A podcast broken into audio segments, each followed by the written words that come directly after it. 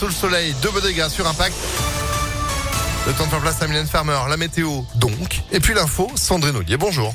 Bonjour Phil, bonjour à tous. À la une, cette euh, manifestation des VTC ce matin à Lyon. Ils sont actuellement une trentaine, pont Lafayette, dans le troisième arrondissement.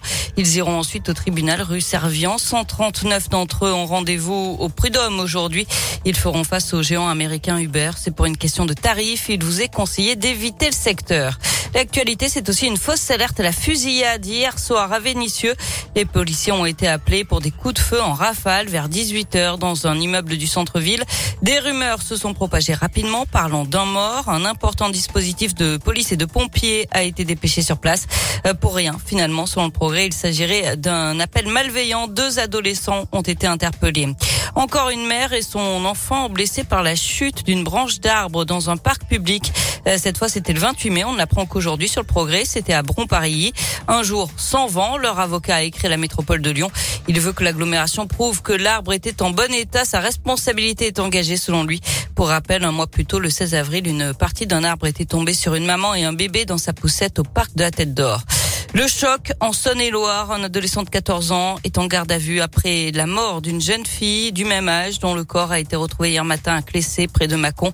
Le jeune homme est passé aux aveux pendant son audition. Il a confirmé avoir donné rendez-vous à la victime, sa petite amie, dans la nuit comme c'était leur habitude et l'avoir poignardé à plusieurs reprises. Une information judiciaire a été ouverte. Le suspect risque en tant que mineur une condamnation maximale de 20 ans de réclusion criminelle pour assassinat. Et puis à Vaux-en-Velin, la grosse bêtise de deux enfants de 2 et 5 ans. Ils se sont amusés à lancer des boîtes de conserve depuis le balcon de l'appartement familial au troisième étage. Sauf que l'un des projectiles a atteint une personne âgée touchée à la tête. Elle a été hospitalisée avec un traumatisme crânien. Ses jours ne sont plus en danger selon le progrès. Les parents, eux, ont été placés en garde à vue. Une bonne nouvelle, à présent, l'artisanat se porte bien dans la région malgré la crise sanitaire. Le secteur est en forme avec plus de 220 000 entreprises. C'est 40% de plus qu'il y a 5 ans. Des bouchers, des restaurateurs, des coiffeurs ou des petits créateurs. Les artisans ont tendance à rajeunir et de plus en plus de femmes se font une place dans le secteur, y compris dans les filières du bâtiment. D'après la Chambre de l'artisanat qui fait le bilan de l'année, une période un peu plus compliquée s'annonce avec le remboursement des prêts garantis par l'État.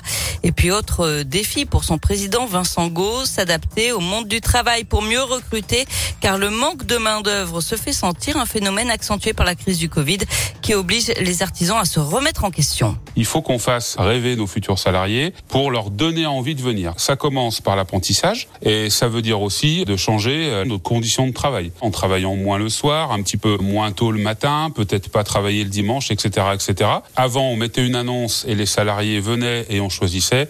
Aujourd'hui, tout s'est inversé. Les salariés d'aujourd'hui recherchent du sens dans ce qu'ils font. Et nous, les artisans, faut qu'on donne du sens à ce qu'on fait et qu'on le montre et qu'on le démontre. Et autre défi pour l'artisanat dans la région, la transmission des entreprises. D'après les dernières estimations, plus de 42 000 artisans vont céder leur entreprise dans les cinq prochaines années. On passe au sport. Il y a du foot ce soir. Autriche-France en Ligue des Nations. C'est à 20h45. Les Bleus n'ont pris qu'un point en deux matchs.